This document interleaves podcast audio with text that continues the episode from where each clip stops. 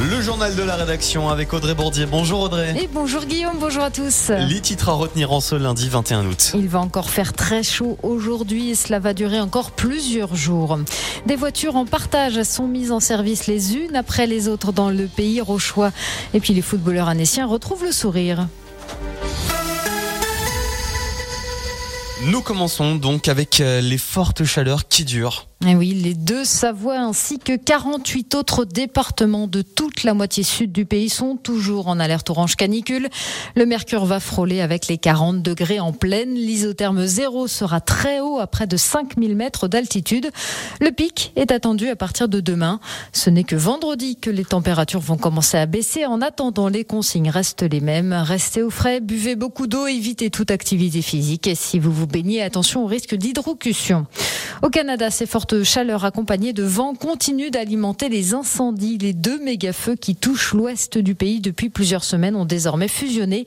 Près de 14 millions d'hectares ont déjà été détruits. Les évacuations d'habitants continuent. Vous vous en doutez, cette météo a aussi des conséquences en montagne. Oui, samedi, une femme non équipée pour l'alpinisme a chuté de près de 20 mètres jusque dans une crevasse. Elle s'était avancée sur le glacier du géant quand un pont de neige a cédé sous son poids. Elle s'en sort avec des blessures légères. Pas de victimes non plus ce week-end dans des chutes de pierres qui se sont produites dans les Drues et les Grandes Jorasses. Des alpinistes ont tout de même dû être extraits de la zone par les secouristes. L'autopartage se développe dans le pays rochois. Une quatrième voiture vient d'être mise à disposition à la gare de Saint-Pierre-en-Faucigny. Une autre est déjà en service dans la commune. Les deux autres sont à La Roche-sur-Foron.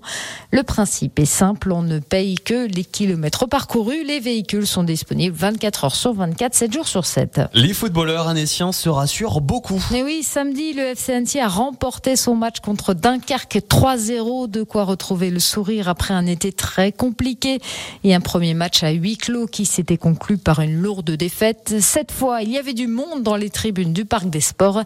Gaël Mufa-Méridol a suivi le match aux côtés des supporters. Après un premier match perdu face à Guingamp sans pouvoir accéder au stade. J'étais sur le parking, on, euh, on s'est pris peut-être 4 ans, mais on a mis de l'ambiance pour montrer à nos joueurs qu'on sera toujours là pour eux. Les supporters, à l'image de Florian, retrouvaient les tribunes du Parc des Sports. Malgré un score nul et vierge à la mi-temps, les Ultras restent confiants, à l'image de Lola.